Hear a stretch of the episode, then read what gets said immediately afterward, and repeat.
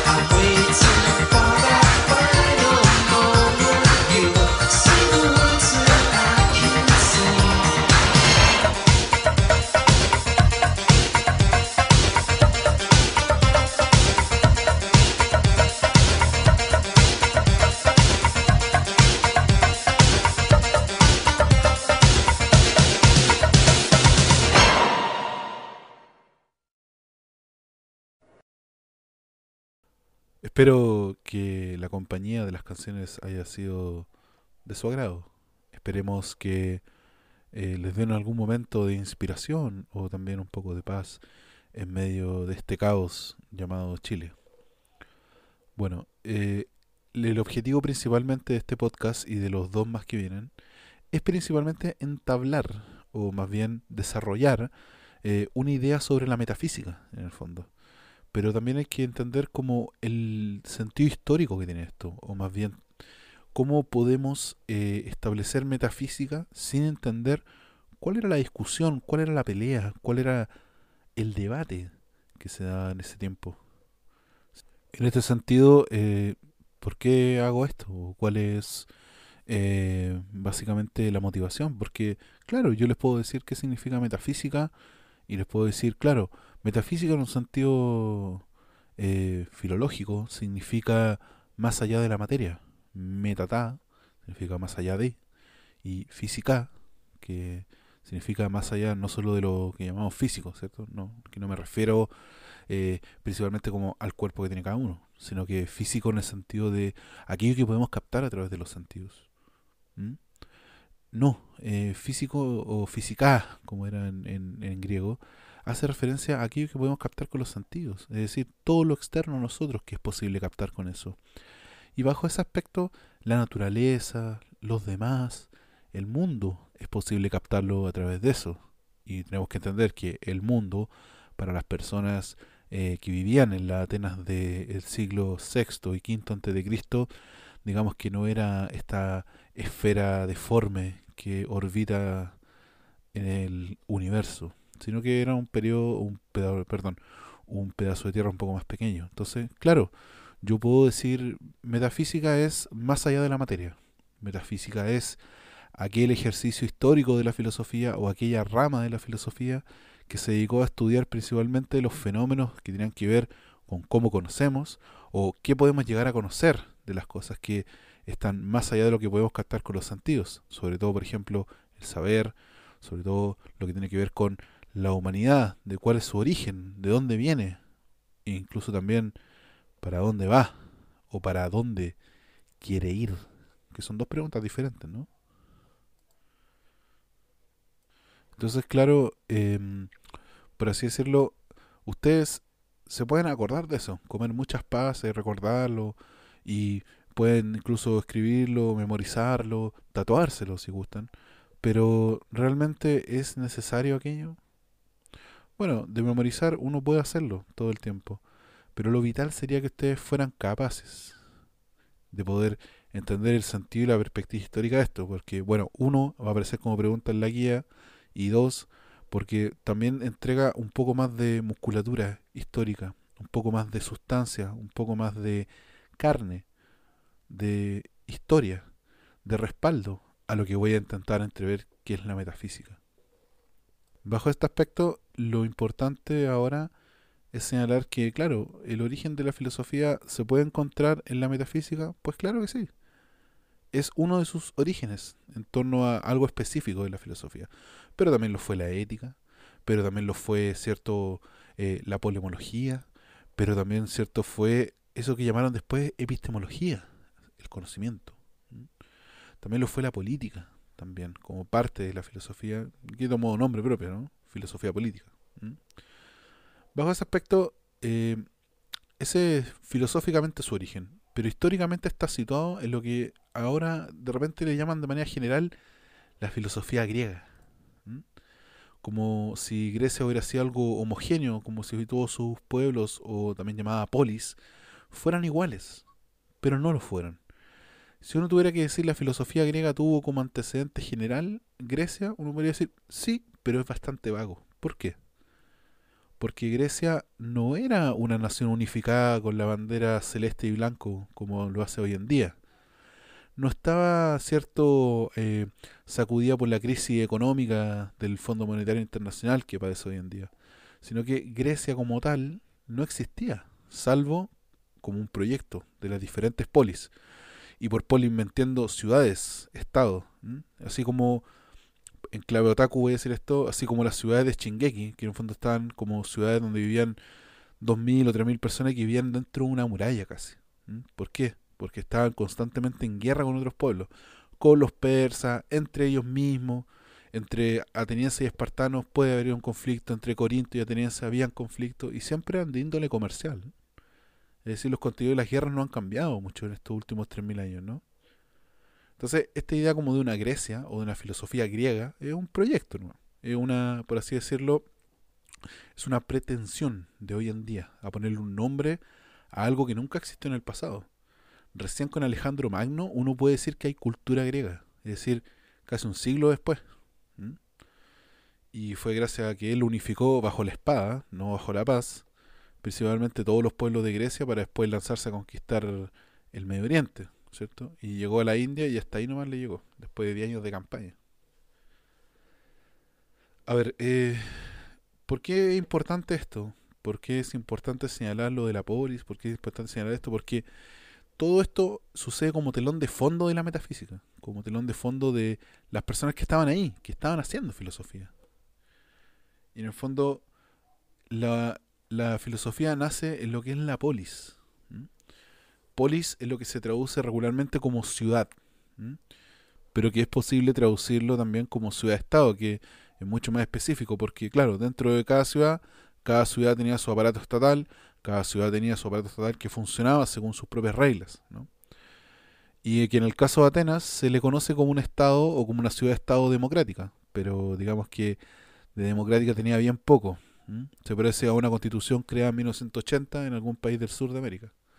Y diré por qué, porque en el fondo eran principalmente ciudadanos los que la podían conformar. Ah, todo bien con eso, pero dentro de la categoría de ciudadanos o dentro de lo que se consideraban ciudadanos que han excluido de partida los menores de edad, los jóvenes incluso, los menores de 30 años, que han excluido también, ojo con esto, los extranjeros, que han excluido de esto las personas que tenían deudas, que han excluido de esto también, y aquí viene lo fuerte también, las mujeres, los esclavos.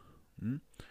Es decir que, claro, venden el cuento de que la democracia ateniense era súper bonita, pero digámoslo, era súper restringida. ¿m? Es decir, imagínense hoy en día si la gente eh, que tuviera deudas con lo que sea, un banco, el retail o el crédito universitario, no pudiera votar. ¿m? Bueno, será algo parecido porque al parecer la gente no va mucho, pero bueno. Em, bajo este aspecto, eh, la polis griega tenía este sentido, vamos a decirlo de esta forma, entre comillas, democrático. Y bajo este aspecto, como era una ciudad muy compleja, también tuvo un espacio para comenzar a pensar. Para comenzar a pensar cosas que no eran la guerra, a comenzar a pensar cosas que no eran simplemente cómo distribuimos la cantidad de trigo que sacamos el año pasado para eh, tener un poco más de comercio. Eh, comenzar a pensar cosas como el conocimiento, el saber, hacer una historia de la propia ciudad. Ojo con esto porque los historiadores son gente muy importante en esto. O sea, se toman la Odisea y la Ilíada como un- una descripción de un momento histórico de Grecia. ¿Por qué era importante? Porque en el fondo difundía la mitología griega, difundía eh, los azares o las desventuras de la guerra. Entonces, bajo ese aspecto, eran importantes estos pensadores que eran bastante únicos. Gente dedicada a conocer el cuerpo humano, ¿no? Gente dedicada a lo que hoy día conocemos como la medicina, tan importante que es, ¿no? Entonces, Grecia, eh, pero más bien Atenas, sobre todo Atenas, fue un espacio donde el conocimiento pudo aflorar, pero pudo aflorar porque se sustentaba en el trabajo de otras personas, en el trabajo de la gente que era esclava, en el trabajo que, de la gente que eh, vivía todo el día trabajando. Se soportaba en base a eso. Soportaba no en el sentido que la aguantara, sino que se soportaba en base al trabajo de los demás, en tanto se apoyaba en él. A ver, en el fondo una polis no es simplemente un conjunto de, de casas, no es simplemente un conjunto de edificios, así como una ciudad no es simplemente eh, la sumatoria de sus calles y sus, y sus casas, ¿no? Una polis es una unidad de representación política también. Una ciudad también lo es, una comuna también lo es. Santiago no es simplemente smog, casas y edificios desregulados que construyen 40 pisos. No. Santiago es también la relación entre las personas, la relación entre vecinos, la relación con el alcalde, la relación con tus representantes. Santiago o Chile incluso es la relación entre las personas. Entonces, una polis no es simplemente la unidad política que va al Senado. La poli no es simplemente la sumatoria de las casas. La poli no es solamente eh, tantas calles que tiene. No, es la convivencia interna como un grupo, como una unidad. ¿ya? Claro, diferenciados, no todos somos iguales, ¿no? Eso es una polis. Y en ese lugar nace la, la filosofía. Y es súper importante decirlo porque en el fondo es como lo que nosotros decimos cuando hay una diferencia entre la casa, ¿cierto? Al tiro se le viene a la imagen, ¿cierto? De los palitos que uno dibuja con tarea para la casa. Entre lo que llamamos casa y lo que llamamos hogar. La diferencia radica en que mientras uno es algo que se hace con ladrillos, se pinta por fuera y se le ponen puerta y ventana, y bueno, camas por dentro también. o pintura, eh, el hogar es aquel lugar donde yo me voy a refugiar. El hogar es el lugar donde yo crecí, donde maduré, donde viví mis primeras experiencias, sean alegres, sean amargas. El hogar es aquel lugar de mi existencia, donde a veces vuelvo en la memoria y me acuerdo de cuando estaba mirando el techo y era feliz y no lo sabía. El hogar es donde se re- realizan algunas relaciones que tengo con las demás personas, relación con mi hermano, mi hermana, mis mascotas, mis padres, etcétera. Por eso mismo, una ciudad no es simplemente electricidad, edificios, mucha gente, casas, mucha gente, perros vagos, mucha gente o alambra- a- alumbrado público, ¿no? No, una ciudad también implica relación entre las personas, implica una relación política con las personas, una relación económica con las personas, una relación cultural con las personas. Ser, ser puentaltino es también eh, una identidad como tal que se va constituyendo. Ser puentaltino es también parte de una identidad social, independiente de la clase que sea uno. O también puede ser que ser puentaltino significa un estigma social. Pero no lo creo, ¿no? Lo podemos demostrar que no. Bajo este aspecto, la poli griega es un lugar donde sus relaciones desarrollaron la filosofía. Hicieron posible la filosofía. Y eso es muy importante aclararlo porque en el fondo uno puede decir, oiga, pero entonces solamente Grecia tenía estas condiciones. No. En el mundo occidental, sí. Pero también había filosofía en China, también había ejercicio de la filosofía en Corea, y que son lugares que eran, al igual que la ciudad de Atenas, lugares donde se podía hacer esto, por la división del trabajo, por las condiciones políticas, por las condiciones económicas, etcétera. Era un lugar donde se podía hacer aquel ejercicio. ¿Mm? Pero ya algún día, si nos dan las condiciones, podremos hablar de filosofía china, de filosofía coreana, etcétera. ¿Mm? Bajo este aspecto, el claro, en el fondo lo que hace posible aparecer la filosofía en Atenas es principalmente sus condiciones, que ya lo hablamos anteriormente. Una condición política de, entre comillas, pluralidad política, restringido a una parte de la población. Y por otro lado, la virtuosidad económica de la ciudad de Atenas. Es decir, cuando mayor cantidad de filósofos había en Atenas es cuando Atenas o estaba en crisis o le iba súper bien. Tenía un auge económico. Recordemos que, por ejemplo, Platón eh, se desarrolla junto con Sócrates durante la época de Pericles, ¿no? Y Aristóteles tiene su auge en la época de Alejandro Magno. Entonces corresponden aquellos contextos a aquellos pensadores, pensadores de la crisis y pensadores también del auge del proyecto ateniense. La filosofía surge principalmente en este caso como un saber, un tipo de saber bien específico. En el fondo, un saber especializado, un, un saber que era separado de los demás, que era diferente al saber de práctico de otras personas, de los zapateros, de los agricultores, de las personas que eran carpinteras. Un saber que se llamaba a sí mismo, porque nadie se lo colocó, solo los filósofos colocaron esto posteriormente como un saber profesional. Profesional no en el sentido de que eh, una persona diga soy profesional, sino que profesional en el sentido de que ameritaba una formación específica con eh, de una instancia específica como era un aula de clases, independientemente si era afuera, de un, afuera o adentro de un edificio, que era como hacían clase los filósofos, una, una experiencia colectiva de aprender filosofía. Entonces, bajo ese aspecto, eh, la filosofía se concibe a sí misma como un saber especializado, un saber separado de lo que se llama el sentido común.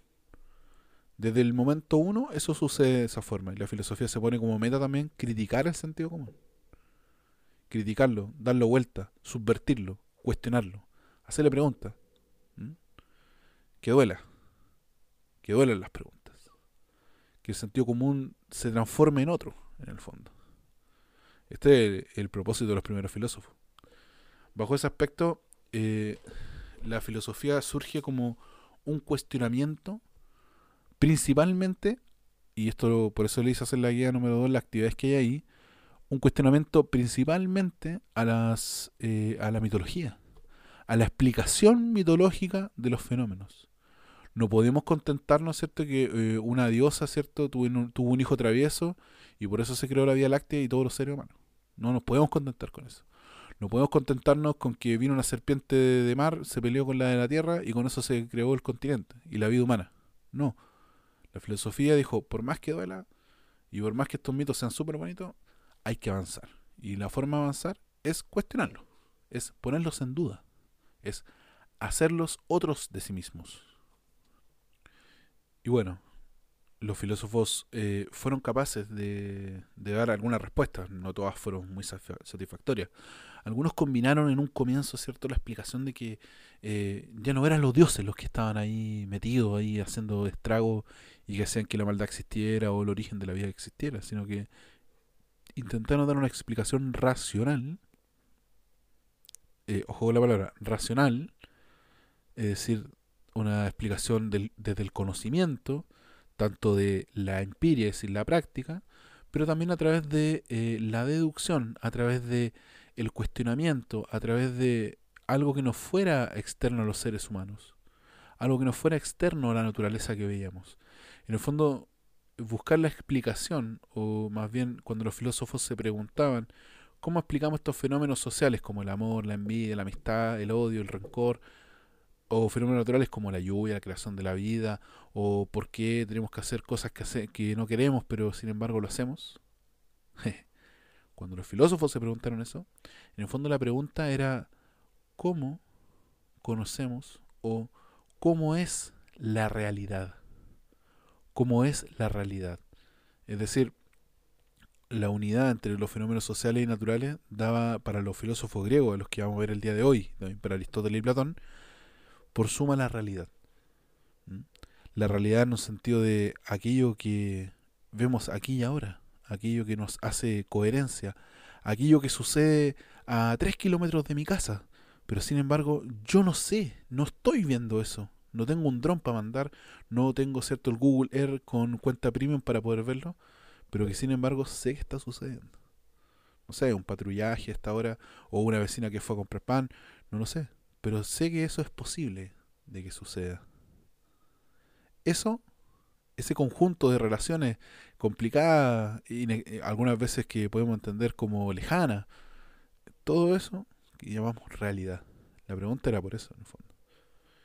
En fondo, ver más allá de lo evidente, ver también más allá de los sentidos también. Porque claro, el árbol que cae en el bosque, que sin embargo no lo veo, pero sé que se está cayendo, no lo veo con los sentidos. Pero sin embargo puedo decir, sí, obvio que se está cayendo porque alguien, no sé, de una forestal lo está talando, ¿no? Es obvio que eso puede pasar. Es parte de la realidad. En este sentido, los filósofos no querían describir lo que sucedía. No querían describir la realidad como si sucede que la lluvia en invierno, eh, la nieve también, y también hay sol en verano. No, querían explicar. Y aquí viene una diferencia garrafal porque en esto varios se caen en las pruebas o las preguntas de desarrollo. ¿Mm? No es lo mismo describir que explicar. ¿Por qué? Porque en el fondo lo que hacemos con eso, cuando hacemos un versus entre describir y explicar, es que la explicación, perdón, la descripción me va diciendo las cosas que va viendo nomás. Claro, que tiene dos ojos, que tiene una nariz, que tiene pelo, y vi que le pegó a una señora en la esquina. Pero la explicación es por qué le pegó a la señora. Tiene un conflicto de la casa, es una persona que atiende a un deseo de violencia machista, no lo sabemos. Eh, esa es la diferencia entre una explicación que requiere mucho más tiempo, que requiere mucho más análisis, que requiere una justificación de su interpretación, la diferencia que tiene con la descripción que es simplemente decir lo que se ve, decir lo que se oye, decir eh, lo que siento en mi piel cuando veo estas cosas. Esa es la gran diferencia. Espero que la hayan notado. Y a continuación, eh, para hacer una pausa dentro de tanta información y para que reordenen sus apuntes o le pongan pausa a esto, los quiero dejar muy bien acompañados de una canción que obvio también entra en el concurso, pero, pero, que quiero promocionar. Así que aprovechen de escribir estos datos. Esta canción pertenece a un estudiante del Colegio Nuevo Horizonte, eh, cuyo nombre artístico es Duxai, el hombre del final de la fila al medio, el hombre de negro, eh, que nos deja un tema producido y también grabado por él. Este tema se llama Si no estás aquí. Eh, dejamos a todo nuestro radio oyentes o radio estudiantes eh, con esta canción para el relajo y seguida de ella una canción más para poder alegrar tu mañana, tu tarde o tu madrugada, independiente de cuando escuches esto. Eh, DJ Santense, ¿tiene el vinilo ahí? Colóquelo. Eh, recordar que Duxai está también disponible en Spotify para que lo busquen y lo sigan. ¿Todo bien, DJ Santense? Bueno, entonces que suene el disco.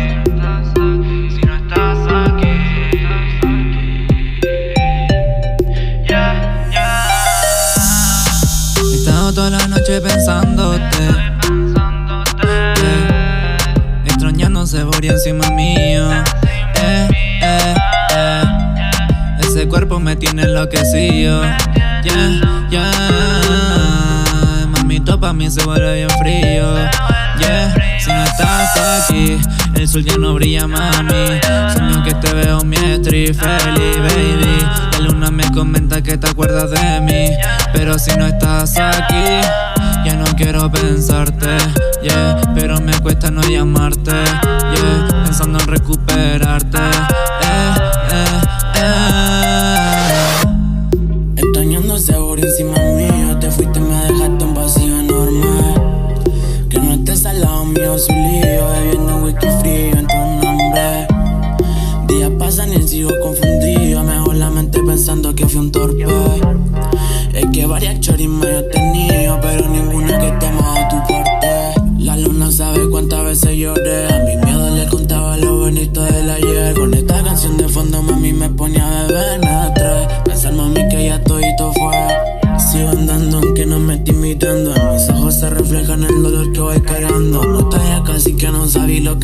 Solo ahora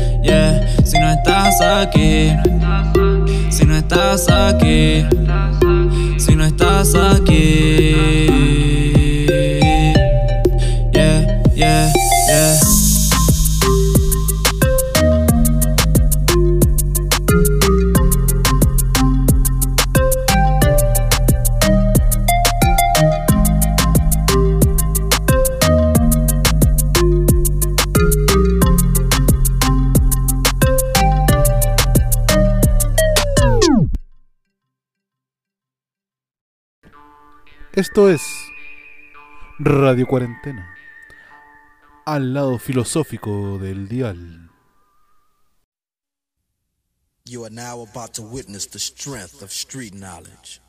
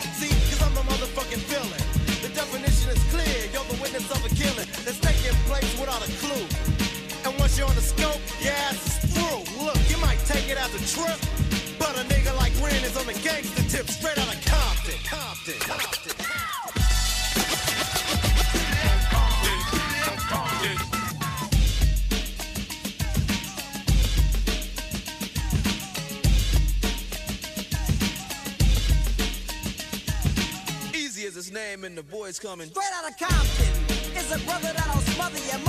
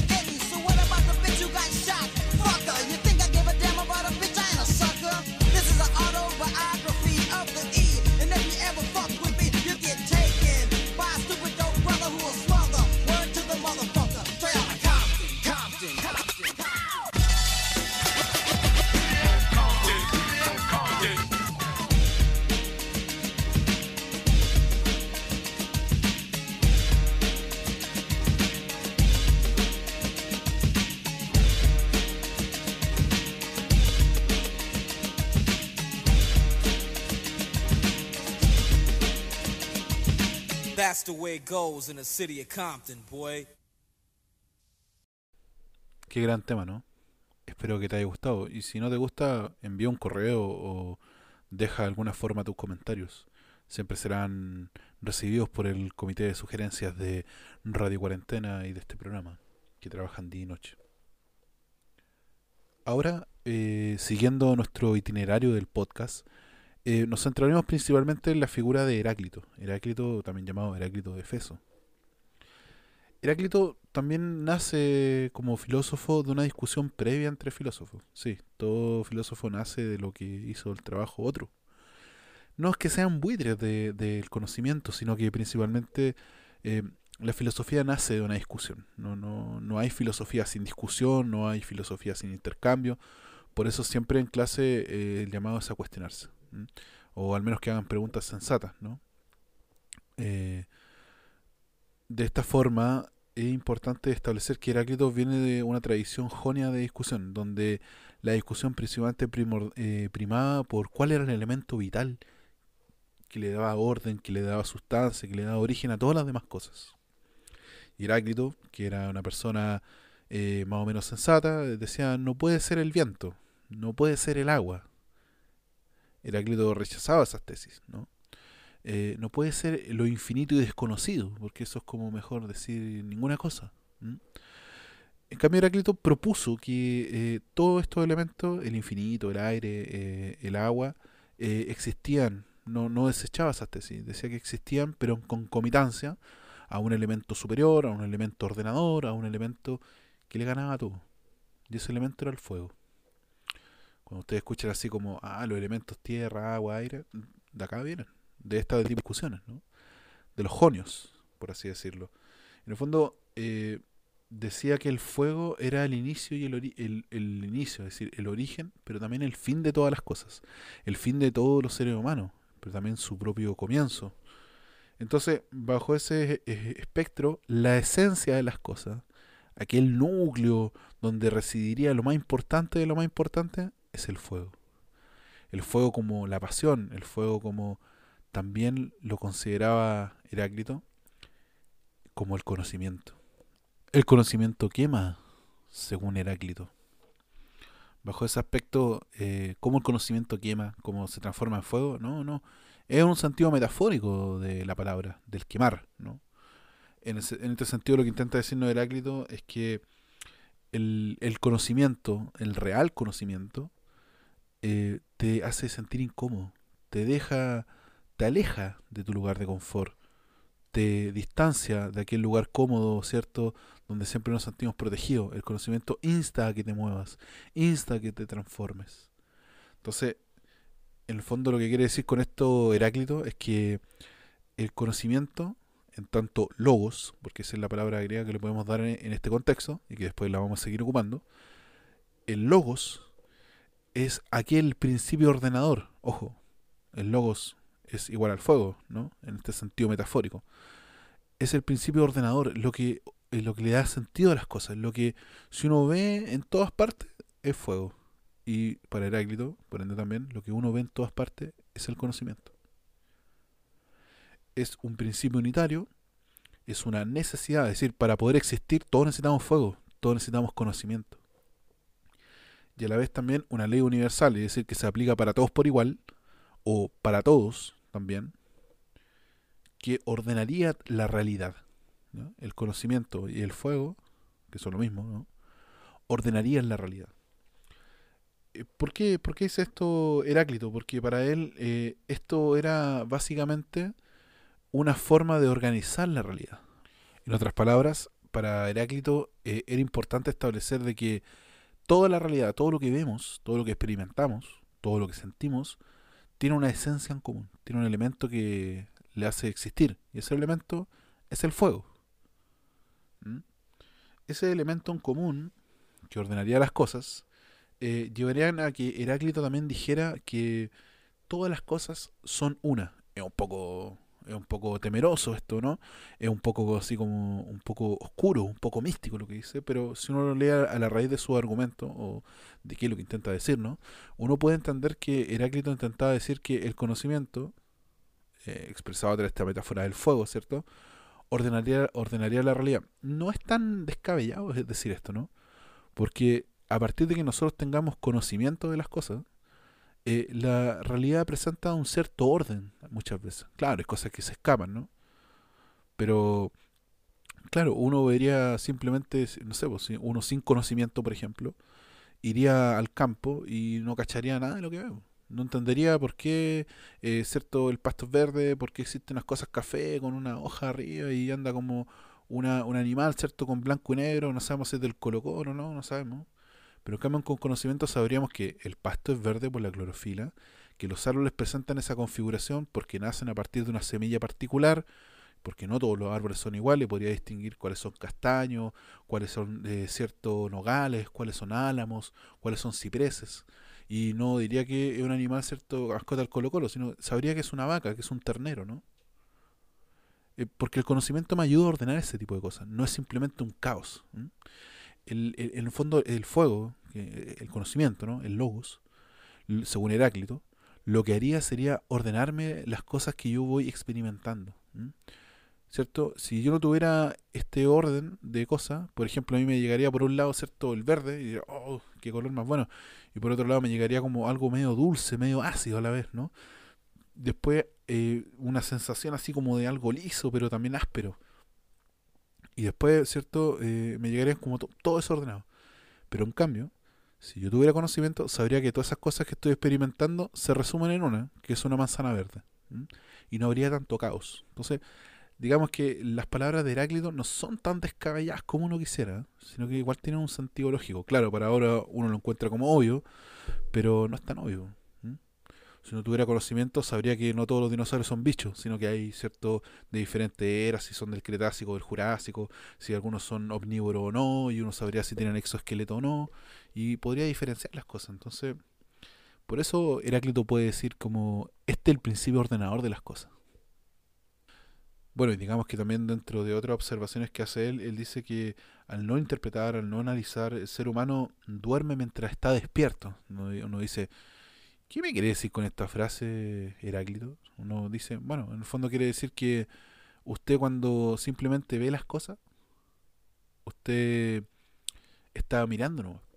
Claro, por ejemplo, voy a hacer un caso comercial, por favor, no voy a auspiciar marca, pero cuando uno entra a un negocio grande, de estos de barrio que tienen como de todo, ¿cierto? Desde granjas de hormigas, ¿cierto? Hasta eh, pan chabata. Eh, eh, cuando uno entra como a estos negocios de barrio y uno ve que hay muchas cosas, ¿no? Y uno pasa, ¿no? Y compra lo que le mandaron a comprar y se vuelve a la casa y le dijeron, oye, había dulce membrillo. Y uno dice, pucha, no sé, es que fui nomás. po". Y en ese, pucha, no sé, es que fui nomás, es que uno estaba mirando solamente pero no estaba observando, no estaba distinguiendo, no estaba analizando, no estaba sabiendo, ¿cierto?, que el dulce membrillo había subido una luca porque el señor del negocio es un especulador, o que el agua había bajado a mil pesos, ¿cierto?, el bidón, y el vecino no se puso tan especulador.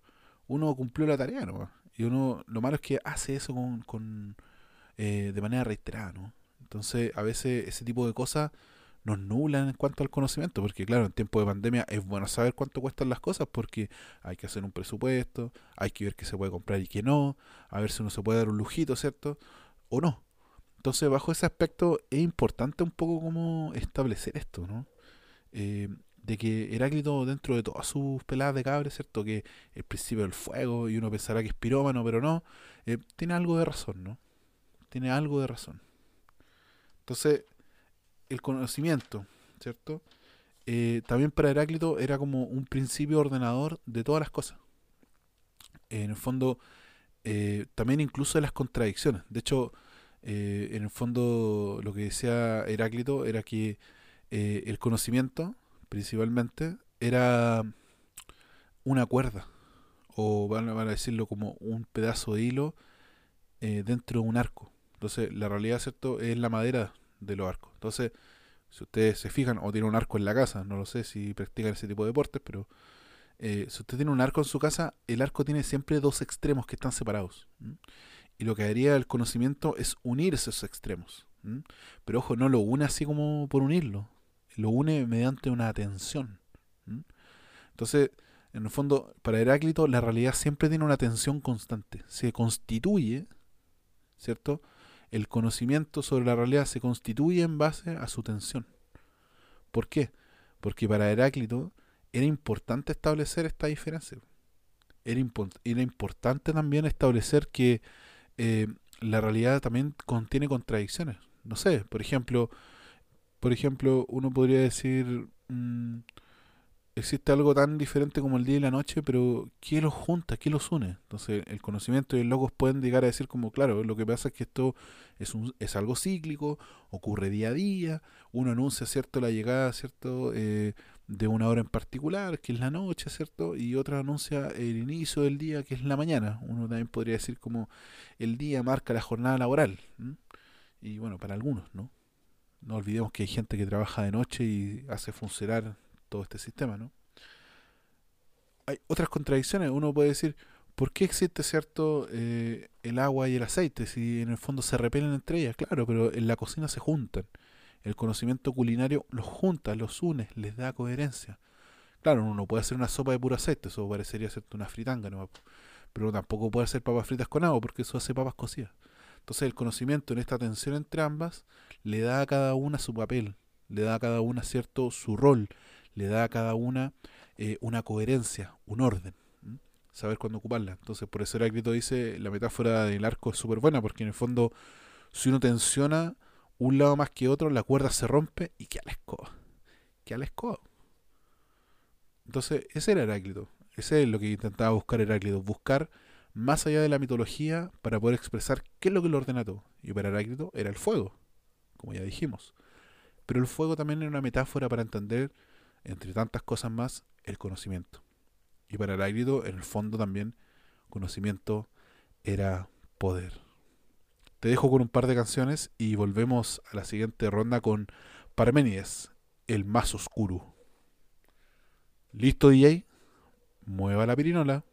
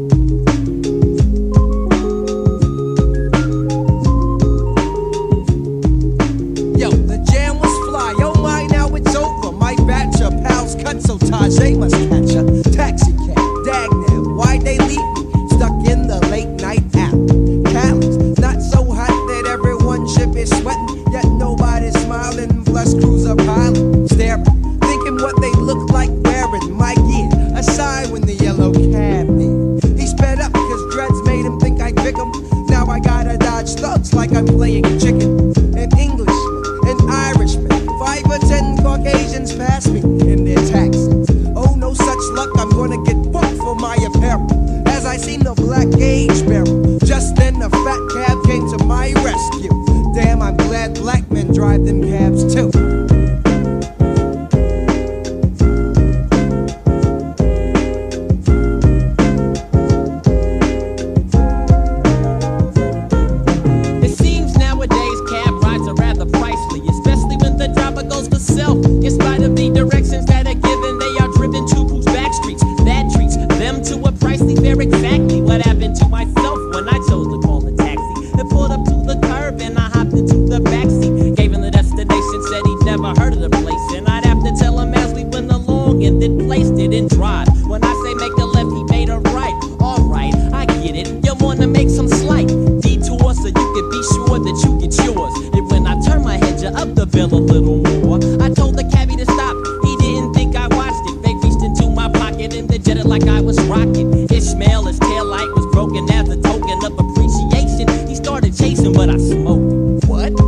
You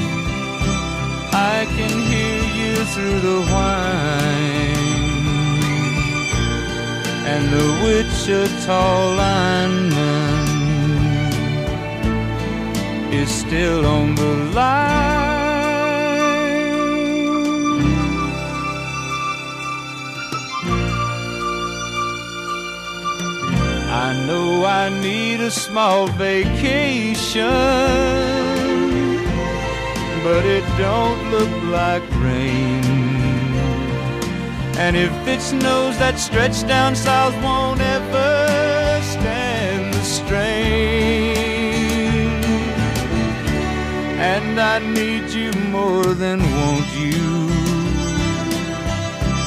And I want you for all time. And the Wichita lineman is still on the line.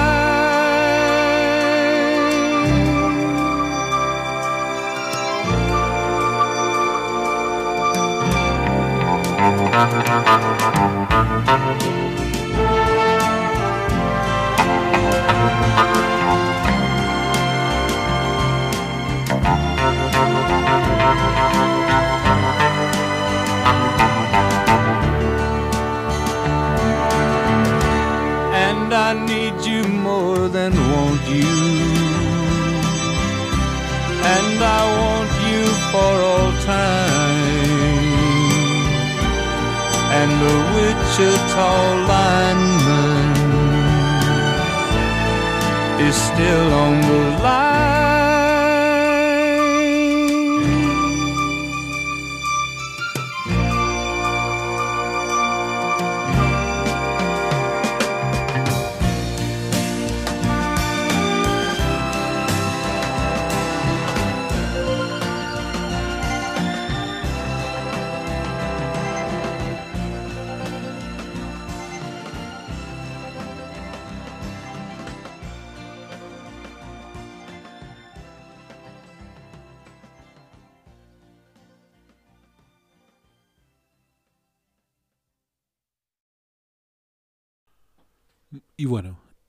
Grandes canciones, ¿no? Espero te acompañen o te den algún regocijo y no sean una molestia entre materia y materia. Bueno, continuando con los filósofos que antecedieron a Aristóteles Platón, esa dupla ganadora de la filosofía denominada como griega, eh, nos encontramos con el oscuro, el magnánimo, Parménides. De Parménides no se conoce mucho eh, como obra propia. De Parménides podemos contar como principal texto eh, el poema del ser. Un poema dedicado a una diosa que le entregaba el conocimiento a una persona de manera ostensible, por no decir también de manera apasionada.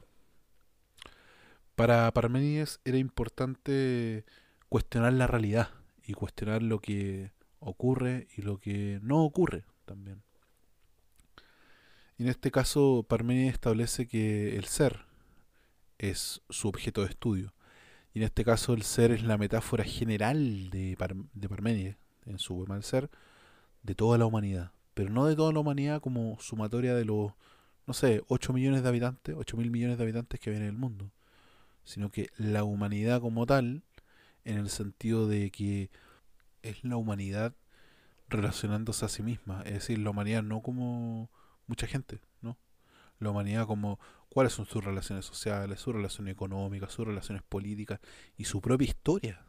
Su propia historia que nace, ¿cierto?, desde organismos unicelulares hasta la complejidad de hoy en día de los virus y la humanidad y el Internet. Bueno, acotémonos a la época de Parménides. De la humanidad hasta la época del, de, cierto, de la guerra en el Mediterráneo entre persas y helénicos o griegos, sus diferentes ciudades. Ese es el ser. Eh, es, un, es, por así decirlo, una entidad bien así como monstruosa, ¿no? Como bien grande, porque es la humanidad, ¿no? Y la humanidad hay harto paño que cortar. Pero importante eh, era que Parménides decía, estudiar al ser es algo fértil, porque podemos seguir conociendo, podemos seguir viendo. Pero lo que no es el ser, lo que es irreal, es simplemente no nos lleva a ningún, a ningún lado. No nos lleva a pensar nada, nos lleva a la futilidad. Nos lleva a aquello que no. a un camino sin salida, a un laberinto sin escape. Entonces siempre había que estudiar el ser, según Parménides. Y la imagen que proyecta Parménides del ser, es decir, de, estoy hablando de la, reali- la humanidad y también la realidad junto en esto, ¿no? Es que es como una esfera. Pero no una esfera como la Tierra, que en el fondo es una esfera media deforme, ¿cierto? Que tiene una- unas proporciones media raras. No, para él el ser es una esfera que al contrario de lo que decía Heráclito, no cambia, es única, es decir, no hay ninguna más aparte de esa. Eh, está autocontenida, es decir, que todas las cosas suceden, pero suceden dentro de ella, por fuera de ella no hay nada más. Es imperecedero, es decir, que no va a morir nunca. Es continua, es decir, que va a seguir existiendo por el tiempo de los tiempos. Bajo este aspecto es importante establecer que el ser es una esfera. Eh, porque la metáfora de la esfera le permite a Parménides establecer algo bien importante, acuñar algo que, que es como interesante ¿no? en, esa figura geométrica. Y es que la esfera no tiene ni principio ni fin, eh, tiene solamente un continuo. Uno, ¿cierto? Agarra una, una esfera con su mano, o se la imagina así como Escher, ¿cierto? Y búscale el comienzo. Uno puede decir, aquí parte, ya, pues, pero ¿y a dónde termina? Ese aquí parte de la esfera es como bien arbitrario, ¿no? Es como puede ser cualquier punto y a la vez ninguno. Porque no termina ni comienza. Uno le puede dar mil vueltas, ¿cierto? Y, ¿cierto? la esfera nunca tiene comienzo ni fin. Claro, un cuadrado, ¿cierto? Un cubo lo tiene, porque el comienzo y el fin en cada uno de sus vórtices. Pero la esfera no lo tiene. ¿Mm? Es como un círculo. ¿Dónde está el comienzo del círculo? Uno dice aquí, pero es arbitrario. Nunca nadie dice que eso es un círculo. Uno podrá decir, oye, pero las pistas de carrera tienen comienzo y final. Claro, pero eso es arbitrario. La pista en sí nunca dijo aquí es el alfa y el omega y aquí el comienzo y el fin. No.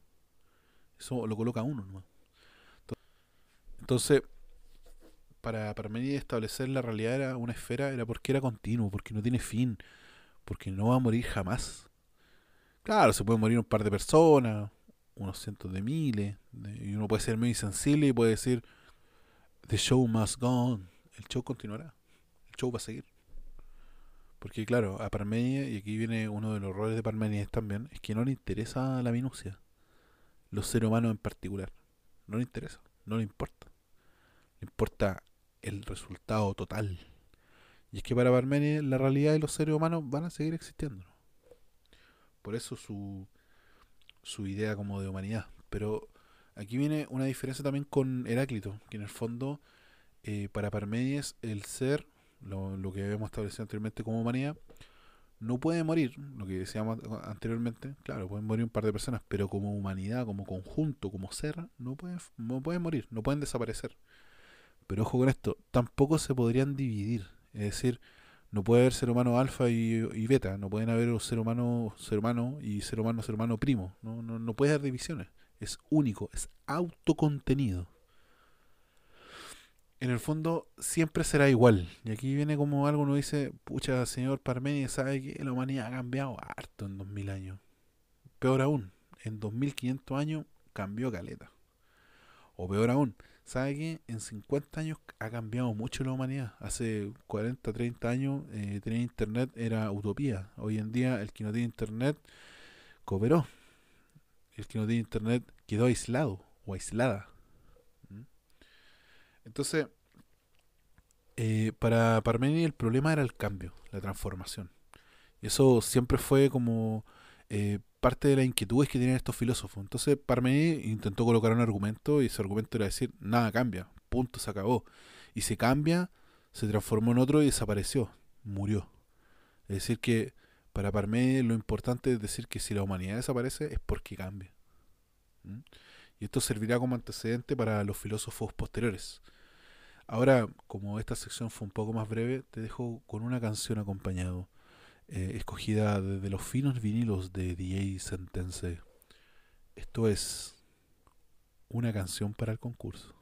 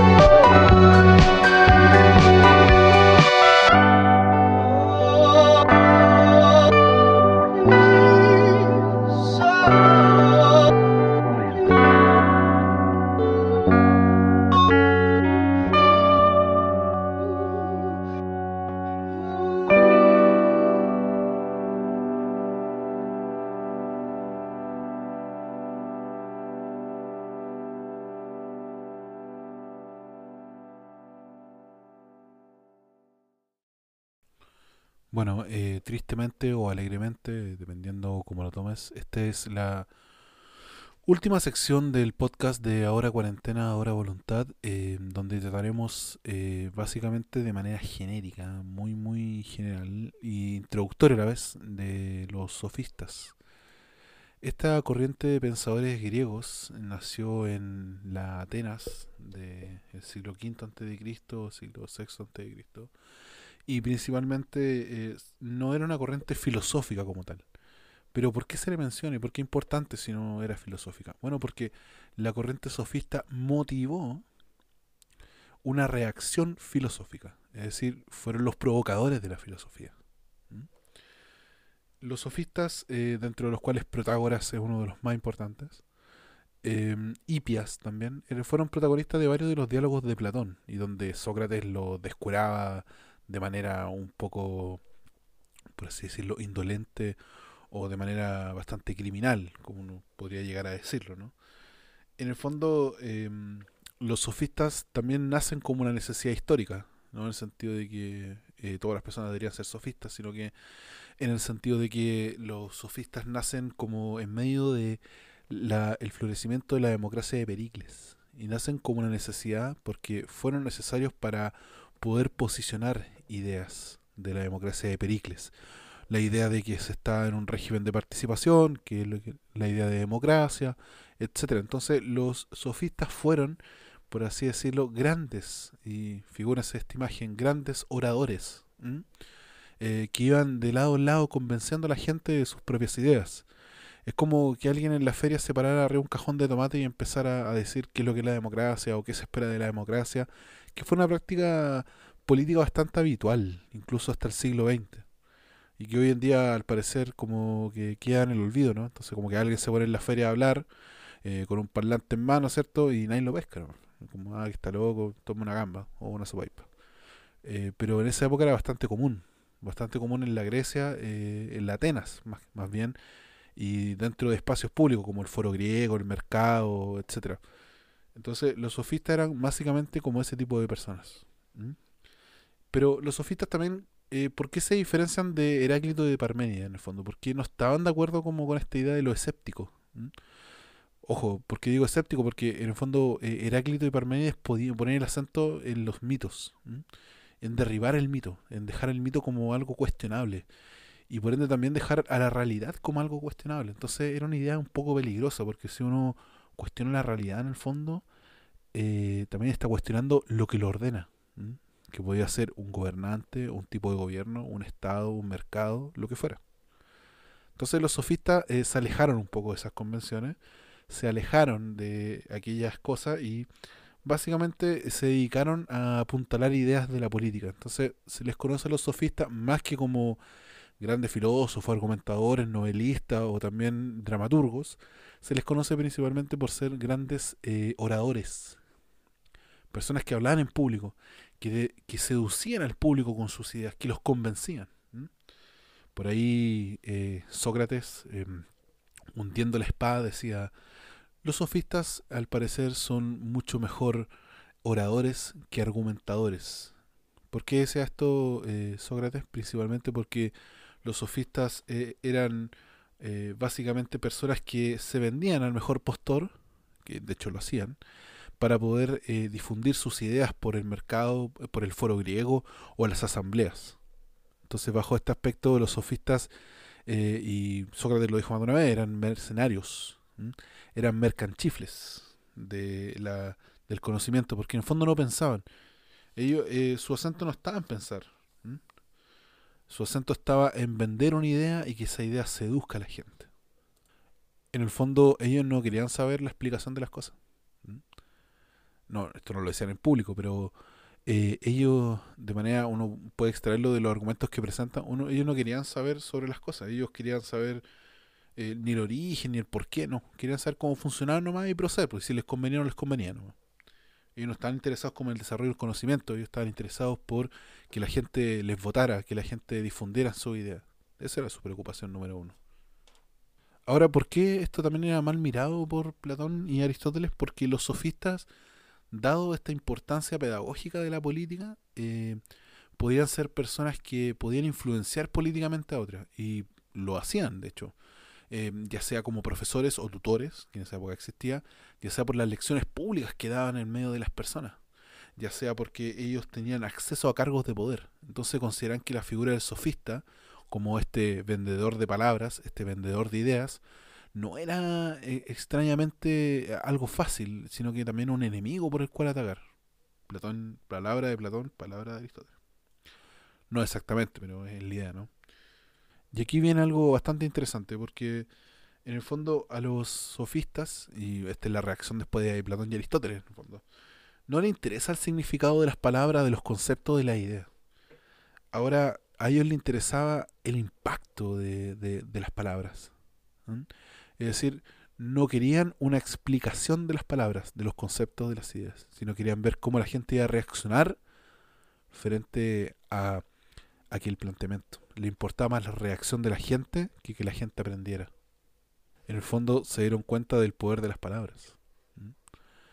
En el fondo se dieron cuenta del poder seductor de las palabras. Es decir, Si yo el día de mañana digo, si yo el día de mañana, por ejemplo, digo derechos humanos, los derechos humanos tienen deberes, deberes y derechos, eh, yo le estoy restando importancia a la idea de derechos humanos.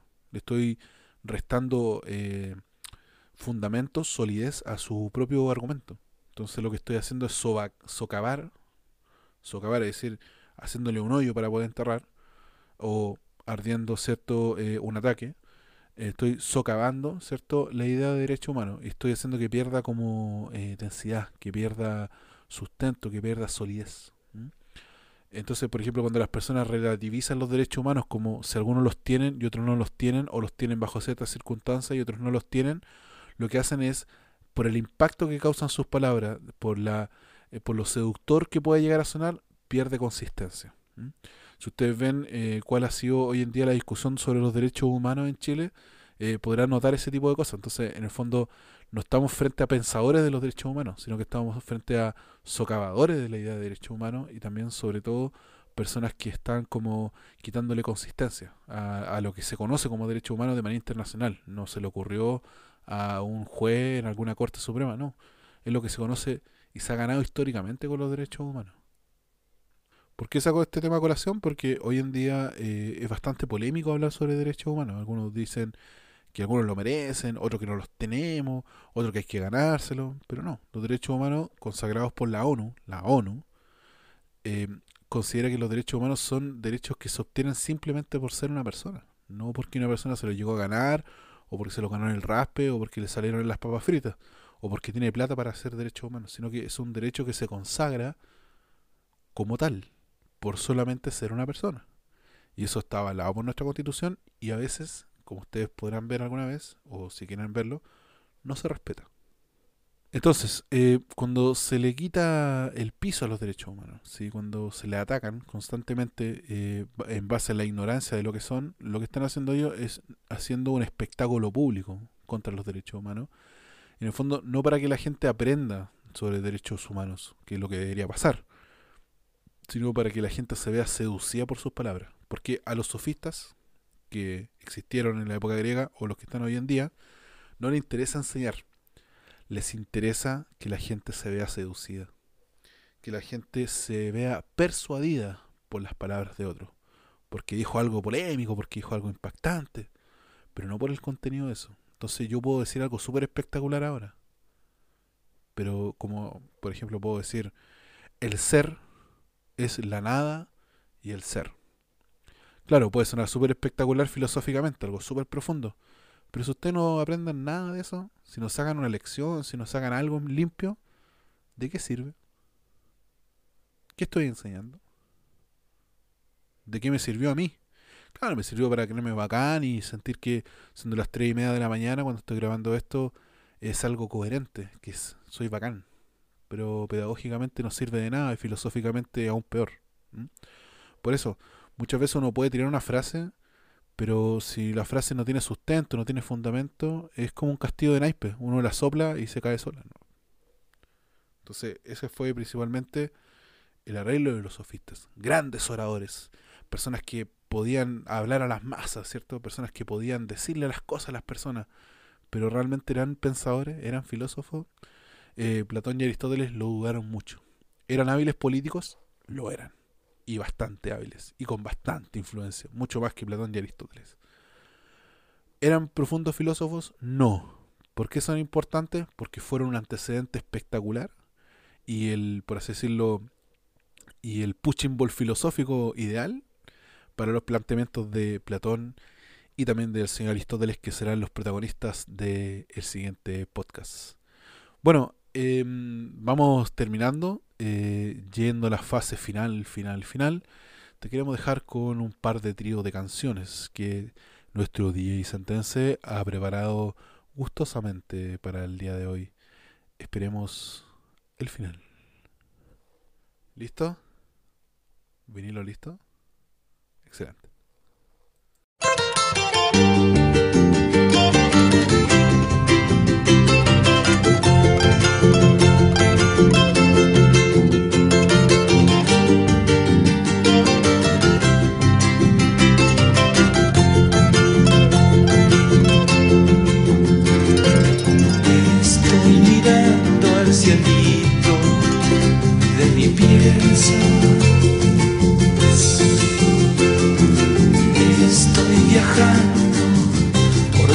espacio infinito.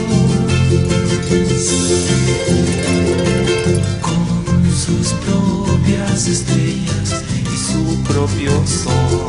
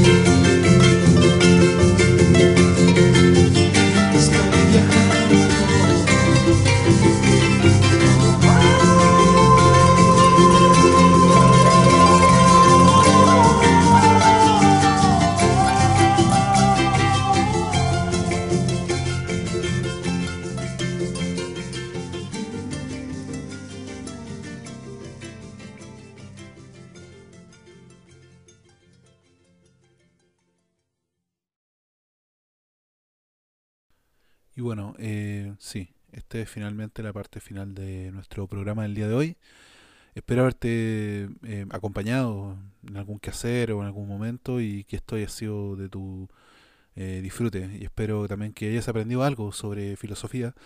Em, en el caso de que seas estudiante mío, eh, quiero decirte que la materia de este podcast, no en su totalidad, pero los puntos más importantes, serán conducentes como pregunta en alguna guía. Pero no te voy a preguntar así como que dije en el minuto 3 o en el, en el segundo 450, como 3, sino que te voy a preguntar cosas que tienen que ver básicamente con una reflexión a partir de eso, un ejercicio de empatía o puede ser también, ¿cierto?, eh, tu opinión, que siempre es muy importante, ¿no? Sobre todo en la parte de coevaluación.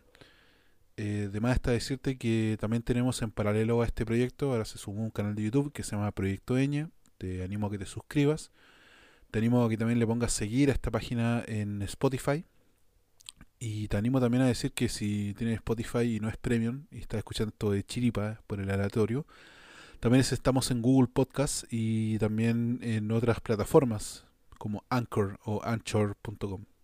Puedes buscarlo con el nombre del profesor, Rodrigo Reyes Aliaga, y deberían aparecer las diferentes plataformas. Eh, si tienes cualquier duda, eventualmente puedes escribirme. eh, me tardo máximo un día, mínimo una hora, en responderte eh, la pregunta a través del correo, que es el mismo que he dado siempre, reyesaliaga.gmail.com y me puedes contactar a partir de eso. Eh, lo otro, si tienes un compañero o una compañera que no tiene acceso al internet por a veces motivos, avísame. Es súper importante poder saber cómo llegar a quienes no tienen acceso hoy en día y sobre todo que no tienen internet en estos momentos eh, tan extraños como difíciles. Eh, se vienen días que no prometen mucho em, y te eh, llamo a que te cuides, a que te cuides para también cuidar a los demás. Así que te dejo un abrazo, eh, te dejo también mil gracias por escuchar hasta este punto esta grabación y espero nos veamos a la vuelta con alegría y también con ganas, eh, no solo de encontrarnos, sino también de aprender. Eh, hasta aquí llega nuestro podcast número 3 de Ahora Cuarentena, Ahora Bondad y para finalizar una canción. Gracias por escucharnos.